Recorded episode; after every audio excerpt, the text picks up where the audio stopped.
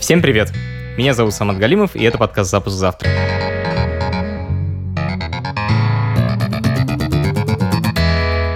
Как технический директор я пытаюсь разобраться, как устроены сложные и интересные штуки. Я зову профессионала, с которым можно поговорить простым человеческим языком.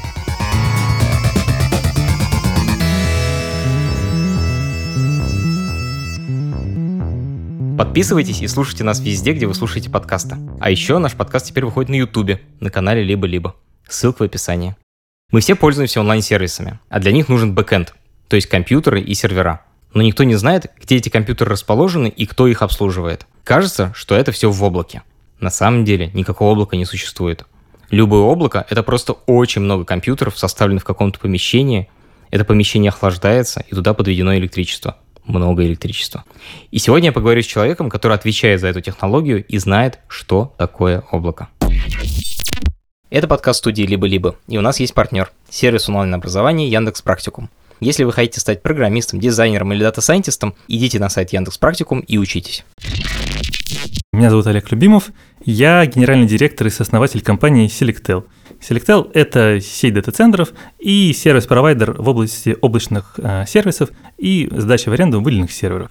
Блин, ты, конечно, заготовил эту фразу, но говоря проще, это же хостинг, да? Хостинг — это такой термин из далекого прошлого, когда это был shared хостинг, и очень много клиентов жили на одном сервере и э, делили ресурсы между собой.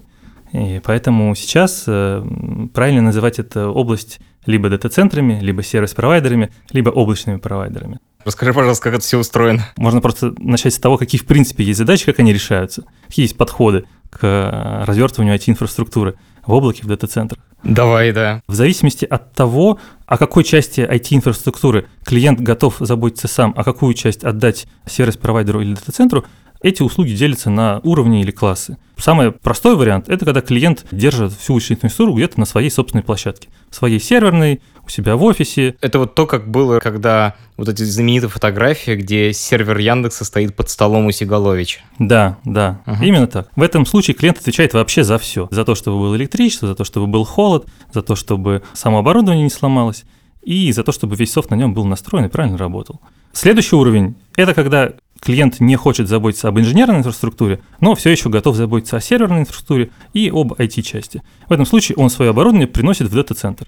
Дата-центр это а, специально подготовленное здание, обеспечивающее непрерывное электроснабжение оборудования, его охлаждение, пожаротушение, охрану, обслуживание и так далее. То есть клиенту уже не нужно об этом беспокоиться, он эту часть отдал а, провайдеру инфраструктуры. А следующий уровень – это аренда железа, аренда выделенных серверов. В этом случае клиенту уже не нужно думать о покупке оборудования, о его своевременном апгрейде, обновлении и о его замене в случае, если что-то вышло из строя.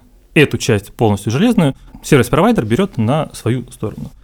Дальше, если по уровню услуг подниматься, идет облачная инфраструктура, когда на стороне сервис-провайдера также появляется гипервизор и оркестрация и в каком-то удобном виде управление виртуальными машинами, сетями вокруг э, них, подключением дополнительных сервисов к ним, например, там, облачного хранилища или облачных баз данных. Ну и самый высокий уровень – это платформа как сервис, когда клиент уже не думает о значительной части своего софта, и весь этот софт настроен на стороне сервис-провайдера. Он просто думает уже о своих непосредственных бизнес-приложениях. Олег, есть такая шутка, что нет облака, есть только жесткий диск на компьютере другого чувака в интернете. Вот ты, когда в Google фото загружаешь фото или в Google Docs пишешь документ, тебе кажется, что он просто где-то сохраняется у Гугла. Но Google не магическая корпорация, там просто есть компьютеры, на которых сохраняется этот документ. Правильно ли я сформулировал? Да, именно так. Если раньше еще, может быть, был такой стереотип, что это все делается на каких-то суперкомпьютерах, и частично эти суперкомпьютеры использовались для чего-то, то сейчас удел суперкомпьютеров это какие-то очень узкоспециализированные вычислительные научные в основном задачи, а все интернет-сервисы, все бизнес-приложения – все те сервисы, с которыми обычный человек сталкивается в своей жизни и работе, они все выполняются на совершенно обычных а, компьютерах, просто их очень много, и нагрузка равномерно распределяется между ними. Опиши, пожалуйста, как выглядит современный хостинг и дата-центр? Современный дата-центр – это мегаватты, а то и десятки мегаватт электричества, которое подведено к тысячам серверных шкафов. Серверный шкаф – это металлический ящик чуть больше двух метров в высоту, 60 или 80 сантиметров в ширину и там метр, метр двадцать в глубину. В нем размещены серверы. Сервер, он по сути обычный x86 компьютер. С точки зрения материнской платы, процессора, оперативной памяти, он отличается только тем, что там используются более высокопроизводительные, более надежные серверные компоненты. Но по сути архитектура та же самая. По своему форм-фактору, то есть размерам корпуса и подходу к его охлаждению, он принципиально отличается от десктопных компьютеров. Эти компьютеры, они тонкие и глубокие. Они в шкаф вставляются, как будто ты много пиццы одновременно выпекаешь. Да, как будто у вас 40-50 коробок от пиццы, и вам их нужно друг над другом на специальные рельсы как ящик в шкаф, вдвинуть в этот вот серверный шкаф, где они будут находиться. Соответственно, чем хорош сервер, в отличие от обычного десктопного компьютера, во-первых, он гораздо лучше охлаждается, потому что там нету отдельных э, кулеров, например, на процессоре. Там на всей передней части сервера стоят вентиляторы, которые постоянно продувают воздух сквозь сервер, охлаждая все его компоненты. Если один из вентиляторов выходит из строя, это, в принципе, ничего страшного, потому что их там много, обычно там 8 штук, и остальные эту нагрузку также вытягивают. То есть холодный воздух всасывается спереди и выдувается сзади? По классике так, да. То есть в дата-центре система охлаждения обычно предполагает э, жесткое разделение так называемого холодного коридора. Это зона, куда кондиционеры закачивают холодный воздух, и откуда серверы его берут для собственного охлаждения. И зона горячего коридора, она обычно находится с тыльной стороны э, серверной стойки, это та зона, куда серверы выбрасывают этот теплый воздух, и он дальше идет по кругу обратно в кондиционеры, чтобы охладиться. Когда я был в дата-центре вот один раз в жизни, мне запомнилось две вещи. Первое, там очень холодно, потому что я, видимо, был в холодном коридоре. И второе, там дико шумно. С чем это связано? Ну, если в дата-центре, например, в серверной комнате в одной может быть тысяча серверных стоек, в каждой из них по 30-40 серверов, это 30-40 тысяч компьютеров, в каждом из которых десяток вентиляторов, которые на максимальной мощности дуют. Естественно, там стоит гул. В принципе, часто в серверных можно встретить либо беруши, либо наушники на входе, которые можно надеть для защиты слуха. Что касается холода, то считалось раньше, и сейчас все еще во многих стандартах продолжается считаться, что для серверов оптимальная температура 20-22 градуса – и такая температура обычно поддерживается в холодном коридоре. Однако последний год есть тенденция к увеличению этой температуры. Во-первых, это делается с целью экономии электричества, потому что большую часть времени можно использовать не кондиционирование, а просто охлаждать серверную наружным воздухом. И во-вторых, меньше и меньше становится в дата-центрах жестких дисков, а все остальные компоненты, кроме жесткого диска, они гораздо более терпимы к высокой температуре. Ты вот упоминал, что дата-центр — это десятки мегаватт. Мне это, к сожалению, ничего не говорит. Можешь привести какую-то аналогию? Ну, 10 мегаватт – это, можно сказать, небольшой город, там, 30-50 тысяч жителей. То есть, или там э, микрорайон города. То есть крупнейшие дата-центры в мире сейчас, они доходят под 100 э, мегаватт примерно. Я имею в виду коммерческие дата-центры, которые сдают эти сервисы сторонним клиентам. А корпоративные дата-центры, то есть которые большие компании строят под собственные нужды, они могут быть даже больше, ну, особенно в Китае, либо там у крупнейших м, компаний в Америке, Facebook, Amazon. Часть энергии обычно тратится на системах преобразования электричества на системе бесперебойного электроснабжения. Угу. То есть, в первую очередь, на источник бесперебойного питания там может до 7-8% тратиться. Одна из э, интересных тоже технологических тенденций, которая сейчас есть, это то, что кроме источников бесперебойного питания с химическими аккумуляторами, периодически появляются системы, использующие кинетическую энергию вращающегося ротора. А, то есть они просто раскручивают большой железный диск тяжелый? Да, грубо говоря, многотонный стальной волчок, который крутится с огромной скоростью и тем самым накапливает энергию, которой хватит на работу в течение 20-30 секунд после пропадания ввода электропитания, которого хватит на то, чтобы дизель-генератор завелся, вышел на обороты и принял нагрузку. Там, конечно, система не такая простая, как кажется. Этот стальной волчок, он вращается в вакууме, он вращается на электромагнитном подвесе, то есть, по сути, левитирует, чтобы не передавать нагрузку на подшипник. Есть это достаточно такая сложная инженерная система, которая по а, своей стоимости, она даже превышает стоимость э, аккумуляторов химических. Но за счет того, что она может э, в необслуживаемом режиме работать 10 лет, через 10 лет нужно э, поменять подшипник, и следующие 10 лет она продолжает работать, она в эксплуатации получается гораздо выгоднее, чем использование химических аккумуляторов, которые все-таки каждые 5-7 лет надо менять. Офигеть, вот это первая вещь, которую ты мне сказал, которую вообще никогда не знал, никогда не слышал, даже представить себе не мог. Есть еще что-то такое безумное, о чем люди вне индустрии не знают? Ну, это не безумно, это технология, известная с 50-х годов, просто сейчас некоторые такое возрождение испытывающее. Сейчас же все начали заботиться об окружающей среде, а когда у вас э, свинцовые щелочные аккумуляторы, прям скажем, не самая зеленая технология. А тут сок стали вращается э, десятилетиями. Э, гораздо чище получается. У вас в дата-центрах уже есть такое? Мы используем это в одном из самых новых дата-центров. Правда ли, что половина энергии тратится на охлаждение? Это зависит от выбранной системы охлаждения.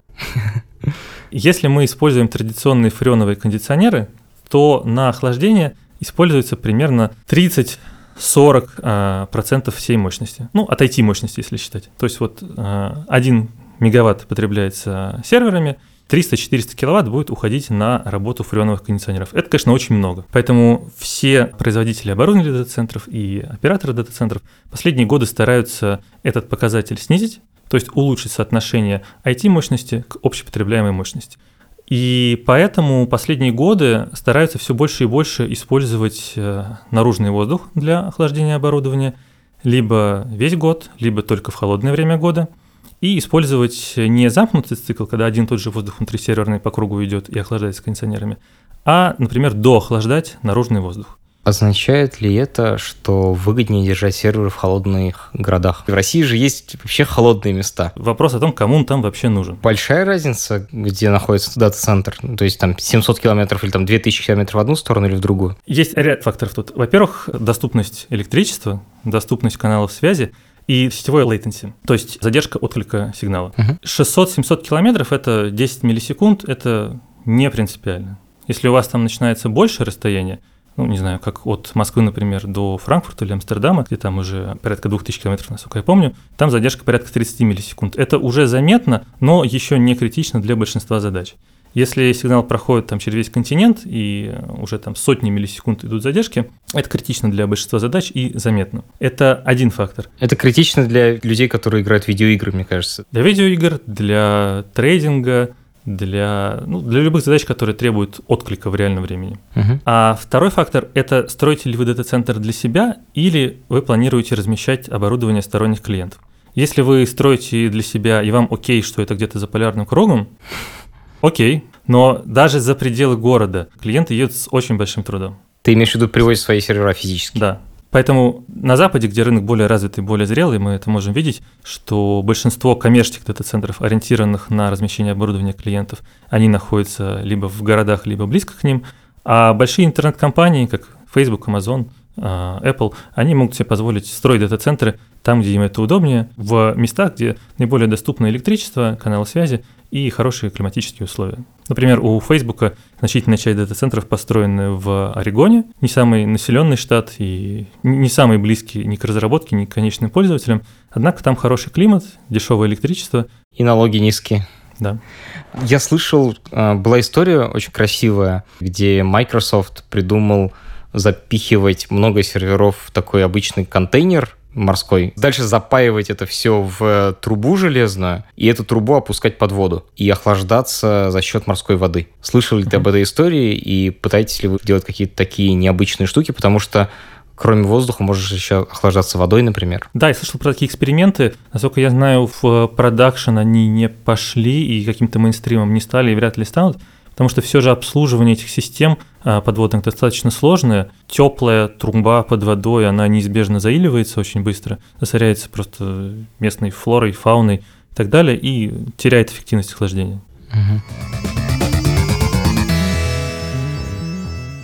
Расскажи, пожалуйста, как вообще выглядит дата-центр современный снаружи? Очень неприметное здание. Как правило, одноэтажное, потому что серверы и инженерное оборудование дата-центров, оно имеет большую массу, и просто дешевле строить здание, где будет бетонная плита залита по грунту, чтобы ничего никуда вниз не провалилось. Ну, также есть и укрепленные здания многоэтажные. Опознать такое здание можно по обилию наружных блоков кондиционеров или чиллеров на кровле либо на стене, либо где-то рядом на отдельно залитой плите. Ну и также, как правило, либо трубы от дизель-генераторов торчат из какого-то сарайчика рядом с этим дата-центром, либо эти дизель-генераторы стоят э, запакованные в контейнеры на площадке рядом со зданием. Ясно. А сколько человек нужно, чтобы вот эта махина, вот это здание работало? Обычно в дежурной смене два человека. То есть один человек, отвечающий за инженерную часть, один человек, отвечающий за IT-оборудование. И все? Плюс охрана, конечно. Насколько серьезно охраняются дата-центры? Ну, обычно это 2-3 человека вооруженной охраны. Но это, опять же, мы говорим про коммерческий дата-центр, который не хранит никакие государственные военные секреты. Uh-huh. Это, ну, некая базовая такая штука. Uh-huh. Если мы говорим про, например, западные дата-центры, которые работают по госконтракту, мне доводилось просто видеть, например, дата-центр SwitchNap в Неваде, небольшой дата-центр на 96 мегаватт размером там с футбольное поле. Ну, вокруг него там на Хаммере а, с пулеметом периодически люди объезжают, и вооружейки такими штабелями, винтовки стоят. Все очень серьезно. А, мне, конечно, хочется спросить, что там можно украсть и вообще, что там можно сделать, но... Ну, диверсию можно устроить. Тут же вопрос не в том, что чтобы украсть, понятно, но это будет тупо, окей, вынесите оттуда серверы, предположим, вы их даже успеете куда-то погрузить, хотя они тяжелые, неудобные, и куда вы с ними поедете, что вы с ними будете делать. То есть это не имеет никакого смысла. Но, например, вывести из строя дата-центр, ну вот есть такая угроза, да, от нее и защищаются. Конечно, хочется спросить, как лучше всего вывести из строя дата-центр. Если бы мне нужно было вывести из строя дата-центра конкурентов, я бы, наверное, нашел ближайшие к нему телефонные колодцы, через которые проходит, э, соответственно, кабельная канализация и лежит вся оптика. И ну, просто бы там бы что-нибудь отрезал, и пока они будут искать, где это и что это, ну, пройдет определенное время.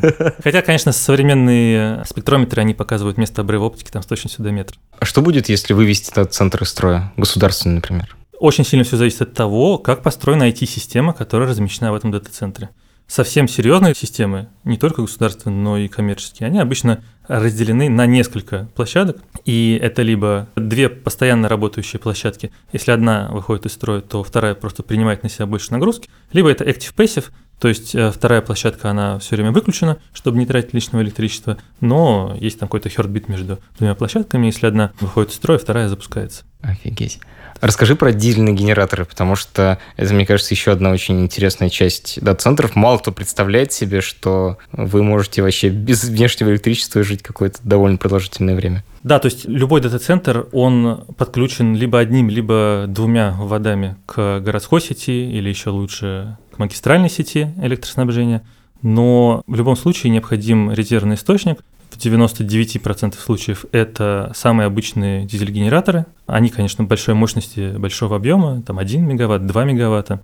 И на участке, где находится центр, как правило, есть э, топливохранилище, обеспечивающее работу этого дизель-генератора ну, минимум 24 часа в автономном режиме.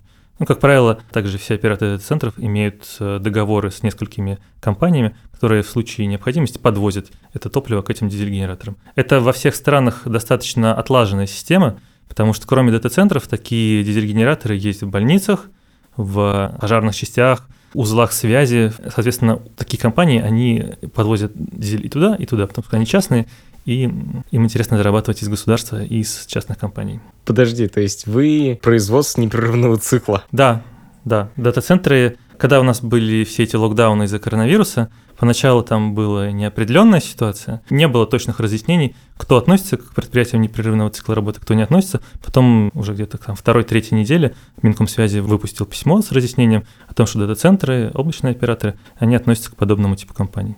То есть у вас не было локдауна, и вы все ходили на работу? Нет, конечно. Все-таки у нас большая часть сотрудников, они заняты в разработке, в продукте, в поддержке, в маркетинге и так далее. Непосредственно за обслуживание дата-центра отвечает относительно небольшое количество сотрудников. Они, конечно, продолжали работать. Ну, все остальные работали из дома. А сколько у вас вообще сотрудников? Какая доля из них в дата-центрах? Ну, сейчас у нас примерно 450 сотрудников. Из них непосредственно обслуживают дата-центры порядка 60-80 человек. Я очень рад, что мы записываем этот разговор с Олегом. У меня в гостях давно не было человека, с которым бы мы обсуждали столько железа, столько технических вопросов. Но прежде чем я продолжу разбираться в том, как устроено хостинги, я хочу порекомендовать вам другой интересный подкаст. Это сделал сам. Подкаст о предпринимательстве и предпринимателях. Он, как и запуск завтра, выходит в формате интервью. Вот его трейлер. Привет, меня зовут Даша Черкудинова. Меня зовут Олег Хохлов. Мы делаем подкаст «Сделал сам» про предпринимательство и предпринимателей, потому что мы считаем, что предприниматели – это настоящие герои и рок-звезды. Один выпуск нашего подкаста – это один разговор с одним предпринимателем про одну проблему. Во втором сезоне мы говорим о том, как бизнес переживает коронакризис. С нами поговорили Саша Герасимова из Фитмост, Кирилл Родин из Кухни на районе, Вячеслав Бочаров из Самоката и другие замечательные люди. Слушайте нас на любой подкастерской платформе, подписывайтесь и ставьте лайки.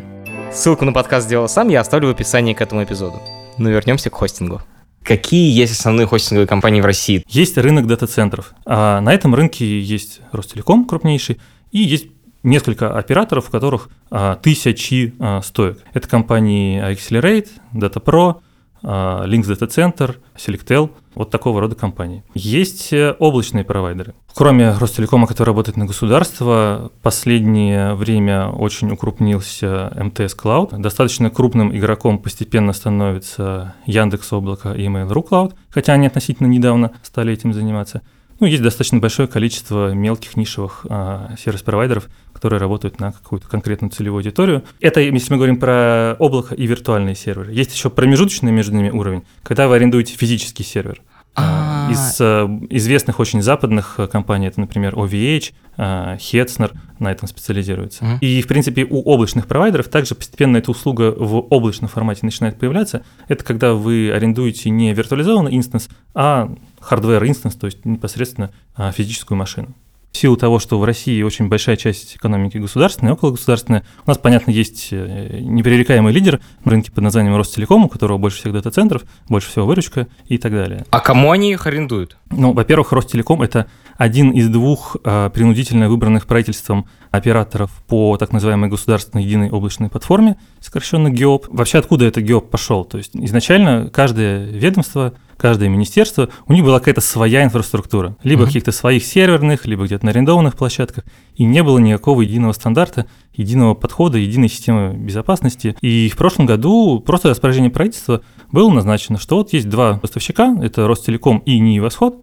которые будут делать для всех государственных структур в далекой перспективе единую облачную платформу с единым набором сервисов, и, соответственно, все информационные системы всех этих государственных служб ведомств должны на сервисы ложиться, на них работать. Это первый момент. Второй момент – это достаточно у него много клиентов из числа около государственных компаний – которых государство имеет контроль. Прости, пожалуйста, вот этот ГИОП, я знаю, что в Америке есть э, вот этот государственный клауд амазоновский, который делал специально для правительства США Амазоны, там какая-то специальная система безопасности, но при этом я точно знаю, что там под капотом те же самые услуги и возможности, которые есть у обычных клиентов Амазона.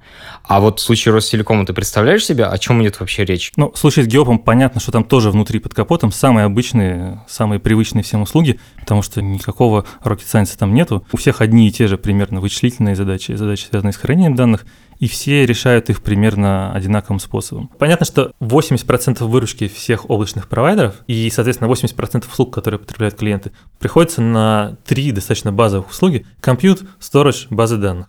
То есть просто аренда серверов, аренда жестких дисков и аренда услуги управляемой базы данных, то есть то, о которой ты не думаешь. Там не аренда жестких дисков, там все-таки объектное хранилище. То есть вот эти три услуги, они, как правило, составляют 80% выручки. Там много незнакомых имен на рынке в России. И мне это странно, на самом деле. Мне казалось, что МТС, Сбербанк, э, Mail.ru, Яндекс и, в принципе, все, наверное. Рынок IT-инфраструктуры российский, mm-hmm. он очень сильно локализован внутри страны. Где-то 60-70% всего, что есть у российских компаний, оно находится внутри страны. И со временем это растет. Это связано с федеральными законами? Он особенно вырос после 2014 года. Как-то все совпало, и западные компании стали очень дорогими для российского бизнеса с рублевой выручкой. Появились законы о локализации персональных данных российских граждан внутри России. Там пока по этому закону, насколько я помню, пришли только за LinkedIn, mm-hmm. но этого многим хватило просто как угрозы. Более локализованный только китайский рынок, ну потому что он полностью огорожен, и американский рынок потому что на нем присутствуют лидирующие облачные провайдеры. Это тройка Amazon, Microsoft и Google. Насколько Amazon, Microsoft и Google для вас конкуренты? Просто каждая из этих компаний предоставляет услуги виртуальных серверов. Почему нужно выбирать сервера у вас, а не у них? Они наш конкурент, это правда. Причем конкурент достаточно значительный. А, к счастью для нас, ни у одной из этих компаний – нету планов по строительству и организации какого-то присутствия в России. Я могу только догадываться, почему. Вот ты выгодоприобретатель путинского режима. Я не буду комментировать. С одной стороны, для всех этих компаний Россия это не очень большой рынок. У этих компаний есть дата-центры в Европе, в Амстердаме в первую очередь, и те российские компании, которые хотят ими пользоваться, они, в принципе, легко могут воспользоваться локациями в Европе. Но при этом в России а, не очень прозрачная для западных компаний ситуация с а, законами и особенно с правоприменительной практикой по этим законам. Поэтому ну, они предпочитают пока с Россией не связываться. Я не могу не спросить, а что за законы и что за правоприменительная практика? Ну, в России есть целый ряд законов. Наверное, наиболее известный и на слуху это так называемый СОРМ, система оперативных мероприятий, который занимается ФСБ России. И он предписывает давать возможность подключаться к каналам связи у операторов связи, а облачный провайдер — это зачастую операторы связи. Ну и в самых последних редакциях предполагается хранение трафика пользователей, в том числе так называемый пакет Яровой, хранение а, достаточно долгое. В реальности, в реальности закон Государственной Думы принят, но весь тот объем подзаконных актов, который должно было выпустить правительство с тем, чтобы разъяснить, как именно этот закон должен применяться, этого массива пока не существует, и фактически э, эта часть не имплементирована ни у кого на сегодняшний день. Второй пласт, может быть, сегмент этих законов связан с а, блокировками Роскомнадзора. То есть в России есть так называемый реестр запрещенных материалов, реестр запрещенных сайтов, которому все операторы связи должны следовать. И что у нас там еще есть из веселого? Я вижу веселье из тебя прям льется. Да, ну и плюс э, понятно, что присутствие здесь означает, что они должны здесь, на этих серверах в России, размещать какие-то свои технологии, в том числе проприетарные, и, возможно, они опасаются неправомерного доступа к ним, в том числе со стороны каких-то государственных структур. В реальности, конечно, ни сервис-провайдеры, ни тем более их клиенты с сормом и всем, что с этим связано, практически не сталкиваются, просто в силу того, что ФСБ у нас занимается какими-то очень серьезными терактами, преступления против основ государства и так далее. И при этом понятно, что 99% реальных э, правонарушений, они находятся в зоне ответственности полиции. Полиция к СОРМу у нас не имеет отношения, она действует совершенно другими способами. То есть это больше административная работа. Если они видят, что какой-то сайт нарушает закон, они пишут запрос на бланк с печатью сервис-провайдеру, за которым этот IP-адрес закреплен, ну, с вопросами о том, кто это заказал, какой IP-адрес, какие контактные данные оставил и так далее. Ну и дальше совершенно стандартные полицейские действия происходят. При этом надо понимать, что любой более-менее вменяемый сервис-провайдер, он до последнего, пока закон это позволяет, будет на стороне клиента. Потому что клиент платит каждый месяц абонентскую плату, а отдел полиции не платит. Отличная формулировка. А к вам когда-нибудь приходил ФСБ? Следующий вопрос, пожалуйста. Да нет, а, точно не надо про это рассказывать. Ну, просто для понимания а, нет. Есть SORM, есть оборудование, которое установлено, и куда-то там идет канал, и как бы есть протокол взаимодействия, один раз подписанный, и они могут написать запрос на бланке с печатью тоже, мы можем ответить. Ну, потому что снимать трафик, когда 100% трафика уже зашифровано, это смысла не имеет никакого. Поэтому большая часть их работы, она делается так же, как в полиции. Вот есть IP-адрес, откуда что-то не то идет, им интересно узнать, кто за этим IP-адресом стоит. На этом в 99.9% случаев взаимодействие сервис-провайдеров с правоохранительными органами заканчивается. При этом, естественно, сервис-провайдер, он максимально старается сделать эту процедуру законной. Формальной. И формальной, да. Потому что если сервис-провайдер делает что-то не так, а у него нету в бумаге с печатями подтверждающих документов от правоохранительных органов, он же потом окажется крайним, никому это абсолютно не надо. Ты сказал э, снимать зашифрованный трафик, и тут я должен пояснить, наверное, что SORM — это система, при которой ФСБшники, э, ну, через закон, конечно, заставляют всех провайдеров и хостеров покупать у своей там какой-то конторки железки, которые провайдеры ставят у себя, и дальше ФСБ может в любой момент посмотреть, какой э, трафик, какая информация приходит и выходит от этого провайдера. Я правильно это описал? Близко, близко. То есть это не какая-то одна компания, это а, существует несколько компаний в России, сертифицированных под это оборудование с пока разными владельцами, хотя там есть некоторая консолидация и укрупнение этого бизнеса. А кто из них там с кем аффилирован, наверное, это можно посмотреть в публикациях в прессе и в публичных источниках. Да, ну то есть оператор, когда получает лицензию, там есть определенные требования, которые он должен выполнить. И одно из этих требований, он должен получить справку ФСБ о том, что он выполнил э, меры по системе оперативно-розыскных мероприятий. То есть они, по сути, получают такую подзорную трубу, которая идет прямо к вам. Они могут смотреть все, но вот тут самый интересный момент, что вот этот маленький замочек, который есть и в Chrome, и в Safari, ну, то есть в веб-браузере, который показывает, что соединение с сайтом защищено и зашифровано, эта штука полностью делает вот эту систему SORM бессмысленной, потому что все, что видит SORM, это зашифрованная информация, которую они прочитать не могут. Да, то есть остаются только метаданные. Можно посмотреть, с какого IP-адреса на какой IP-адрес было обращение. Мгм. Но что там внутри, если мы говорим про HTTPS подключение, либо протоколы большинства современных мессенджеров Мгм. и прочих систем, это практически всегда трафик зашифрованный. Соответственно, перехватывать его и хранить нет особого смысла до тех пор, пока сертификаты не скомпрометированы. Э, Речь о том, что ФСБшники смогут посмотреть, какой я сайт открыл, но вот что я на нем делал, они сказать не смогут, скорее всего. Ну, учитывая, что на одном IP-адресе может быть больше одного сайта, например, Окей. а может быть один сайт на многих IP-адресах. Тут по-всякому бывает. Да нет, на самом деле, опять же, из-за тотального распространения алгоритмов шифрования именно система перехвата трафика, она свою актуальность все же несколько потеряла. И поэтому чаще правоохранительные органы работают административными э, бумажными методами. Есть, конечно, исключение, должен его просто проговорить, оно, наверное, имеет мало отношения к тебе, хотя вот ты меня поправь. Но если речь идет о Яндексе или Mail.ru, то там другая совершенно история, потому что у них ФСБшники могут тупо попросить доступ к почтовому ящику и посмотреть письмо. Да, я, конечно, имею в виду те кейсы, когда у вас собственный сервер, который вы самостоятельно полностью контролируете, вы его настраиваете, вы знаете, что к нему нету физического доступа у посторонних. Если у кого-то есть физический доступ к вашему серверу, и тем более, если это какой-то публичный сервис, без всякого перехвата трафика где-то на уровне оператора связи, наверняка к нему есть доступ. Хотя мне доподлинно это неизвестно. Могу просто отдельно сказать, что в России, с учетом российской специфики, очень полезно иметь вертикально интегрированный бизнес, когда вы владеете и контролируете всей цепочкой вашей инфраструктуры. Зданием, электричеством в нем, оборудованием, серверами, софтом. Когда вы не контролируете какую-то часть, то это дополнительные риски, которые могут сыграть, могут не сыграть. А, ты имеешь в виду, если ты хостинг-провайдер? Да-да-да, конечно. А, я просто подумал про себя, типа, мне нужно А, купить нет, свое нет, нет. здание, сервер, Нет, вот это все. конечно, конечно. Но это справедливо, я думаю, не только для IT-инфраструктуры, это справедливо для, не знаю, если вы какой-то бизнес строите, не связанный никак с IT, но делаете это, например, на арендованных площадях, даже если у вас там долгосрочный договор аренды, ну, вы в России менее защищены, чем в странах с другой правовой культурой.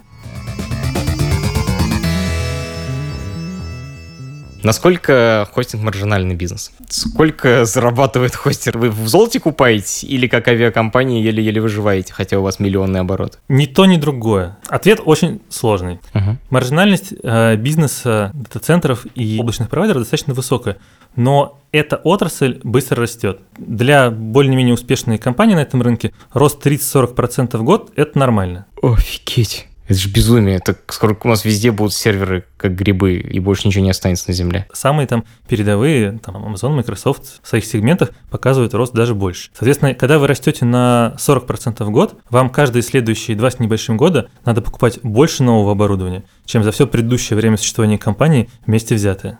Виртуальные машины – это 80% выручки облачных провайдеров. Все рассказываем мы, рассказываем про добавленную стоимость и сложные новые услуги, которые мы предоставляем, а в реальности людям просто нужно железо. Да, так и есть. Но для того, чтобы это железо было удобно использовать, нужно, чтобы рядом были другие услуги, связанные с мониторингом, с управлением всем этим делом, с бэкапами, с защитой от DDoS, с возможностью быстрого подключения сети доставки контента, если вы ориентируетесь не только на один рынок, но Мгм. и на другие. Угу, понятно. Serverless бомбит, не бомбит? Вы недавно, я знаю, запустили как раз услугу. Пока очень деликатно бомбит. Serverless — это когда ты не управляешь сервером, а просто пишешь код, который тебе нужен, то есть только свою программу, а дальше говоришь, например, Selectel или Амазону, вот моя программа, сделай так, чтобы она запустилась. А еще лучше сделать так, чтобы если ее тысяча человек сразу запросили, чтобы она тысячу раз запустилась э, параллельно. И компания это делает за тебя. Это супер круто, потому что если раньше тебе нужно было просыпаться ночью под крики о том, что у тебя сервер сломался, то теперь ты об этом не думаешь. Если сервер сломался, это проблема провайдера, он сам разберется. Он перенесет просто твою программу на другой сервер. Да, serverless, кажется, скоро будет трендом. По крайней мере, мы видели статистику, что на Западе 40-50% вновь создаваемых IT-стартапов используют serverless как базовый способ развертывания своей IT-нагрузки. Но по мере того, как ваша нагрузка будет расти, конечно, добавленная стоимость, которую сервис-провайдер берет за этот serverless, будет давать о себе знать. Пока это трендом, особенно в России, не стало. Есть такая инициатива, называется Open Compute Project когда самые крупные корпорации, которые делают дата-центры для себя, Facebook, Microsoft, Apple, они подумали и сказали, вот эти старые компании, которые делают серверы типа Dell, IBM, они что-то плохо делают, мы сами лучше сделаем. Они придумали, как должен выглядеть классный сервер для дата-центра. Насколько вы этим пользуетесь или вы все еще покупаете у китайцев эти серверы готовые? Ну, во-первых, там идея не только в том, чтобы сделать новый сервер, она в том, чтобы уйти от сервера как единицы оборудования к целой стойке как единицы оборудования. Собственно, поэтому и OpenRack. OpenRack — это название проекта по оптимизации серверов и дата-центров. Результаты этого проекта лежат в открытом доступе, поэтому им могут воспользоваться любые компании. Как вообще идея OpenRack возникла? Ну, люди посмотрели, что вот у вас в стойке стоит 40 серверов. Это 40 блоков питания, 40 умножить на 10 там, вентиляторов, куча радиаторов, куча сетевых подключений и так далее. Зачем дублировать одинаковые компоненты у всех этих серверов? Давайте мы поставим стойку, в которой будет два блока питания, один основной, второй резервный, из которого будет сразу выходить шина постоянного тока, которая будет питать все серверы, размещенные внутри. Раз, сделали. Окей. Что еще может оптимизировать? Вентиляторы. Зачем держать вентиляторы внутри каждого сервера, когда можно на переднюю часть стойки повесить там 8-10 больших вентиляторов, которые будут обдувать ее сразу целиком. Окей, выкинули вентиляторы из сервера, повесили ее на стойку. Тут можно пойти глубже, но там кто-то это делает, кто-то не делает, и сеть выносить также на некое единое сетевое устройство, один высокопроизводительный оптический порт на всю стойку вместо там отдельных медных портов на каждый сервер. Плюсы понятные. Вы экономите на электричестве. Раз, вы управляете не отдельным сервером, управляете целой стойкой. Два. А какие минусы? У вас теряется гибкость. Вы не можете в одной из нод внутри этой стойки просто взять и как-то поменять конфигурацию, не затронув э, работу всех остальных. Надо тушить все остальные. Конечно, там есть hot swap, то есть горячая замена отдельных э, вышедших из компонентов, в первую очередь жестких дисков и SSD. Но по всем остальным компонентам вам придется все тушить. Это не очень удобно. Поэтому если вы очень большая IT-компания с очень большой нагрузкой, и у вас относительно небольшое количество типов оборудования, то есть у вас условно есть там один сервер для баз данных, один сервер для хранения статических файлов и там один... Для вычислений. Да, один тип для вычислений. И у вас при этом их там десятки тысяч. Конечно, вам гораздо проще будет ими управлять, и вы сэкономите на электричестве, если это будет OpenRack. Если же у вас десятки тысяч уже клиентов, каждый со своими задачами, которые все время меняются, вам, наверное, будет удобнее использовать обычные серверы, где можно один отдельно взятый сервер выдернуть, поставить туда дополнительную планку памяти, воткнуть его обратно, и он продолжит работать. Кроме OpenRack, есть тенденция к тому, что в целом сервис-провайдеры, которые считают деньги, очень редко, когда используют оборудование брендов такого первого уровня, типа HP Dell, потому что они стоят дороже, ключевые вычислительные компоненты, память, процессор, диски, они там точно такие же, как в китайских, тайваньских серверах. Мы, например, покупаем отдельно все компоненты, отдельно материнские платы, отдельно корпуса блоки питания, процессоры, память, и самостоятельно их собираем под нужды конкретного клиента, ну, либо под какую-то свою задачу. Из э, западных э, известных компаний Hetzner абсолютно точно сам собирает серверы. Hetzner известен еще тем, что они предлагают тебе выбрать, хочешь ты жесткий диск домашний или серверный? Есть ли какая-то разница? Бывает такое, что хорошая партия домашних дисков работает лучше, чем плохая неудачная партия серверных дисков. Это правда.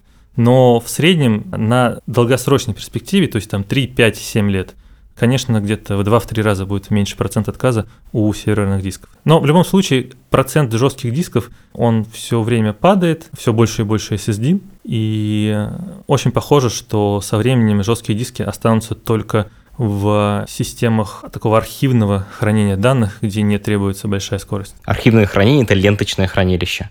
У вас есть ленты? Архивное хранение сейчас это почти никогда не ленточное хранилище. Вау! Ленточное хранилище, оно осталось только в каком-то enterprise, может быть, и в каких-то государственных организациях, где это требование. Ленточное хранилище — это, короче, можно записывать данные на жесткий диск, на флешку, на телефоне, а можно на магнитную ленту, на ту, которая как... Видеомагнитофон. Да-да, как на видеомагнитофоне или как еще раньше были аудиокассеты.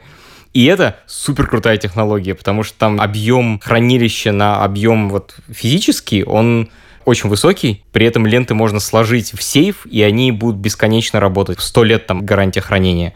А у жестких дисков эта гарантия хранения гораздо меньше. Не факт, что там через 50 лет ты сможешь вообще этот жесткий диск куда-то воткнуть, но дырки будут уже другие. А ленту ты всегда сможешь прочитать. Сейчас ты, скорее всего, расскажешь мне, почему это все неправда.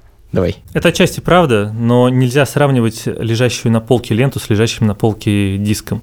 А диск нельзя класть на полку, конечно. Он должен постоянно работать, чтобы вы постоянно понимали, есть там доступ к данным или их нету, или они уже потерялись. Когда вы храните данные на диске, во всех современных системах используется ну, минимум тройная репликация. Все это идет на три разных сервера, на три разных жестких диска.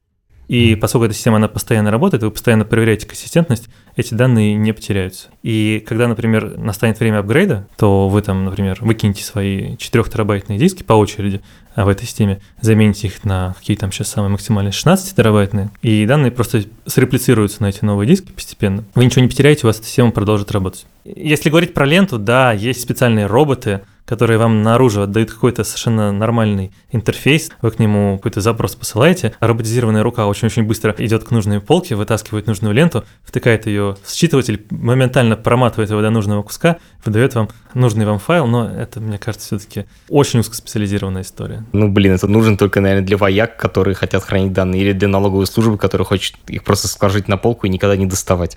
Но в случае чего иметь запас. Есть риск, что вы его достанете, а там какие-то проблемы возникли. Мне кажется, это так красиво просто инженерно и технически, это же космос.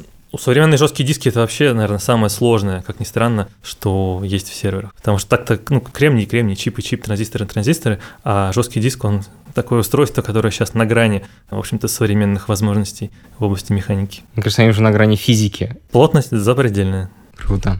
Слушай, Олег, спасибо тебе огромное. Это был, во-первых, дико интересный разговор, во-вторых, очень напичканный информацией, причем часть ее для меня была совершенно неожиданной. Я часто прихожу на подкаст, и я вроде понимаю что-то, но спрашиваю похожие вещи. А ты рассказывал прям мясо, которого, мне кажется, человек, который не работает в индустрии, никогда бы не узнал. Да, спасибо. Спасибо тебе большое. Спасибо. Это подкаст студии «Либо-либо», и мы его сделали вместе с сервисом онлайн-образования Яндекс Практикум. Над подкастом работали редакторы Юлия Яковлева и Андрей Борзенко, продюсер Павел Боровков, звукорежиссер Андрей Грантлин. За джингл спасибо Алексею Зеленскому.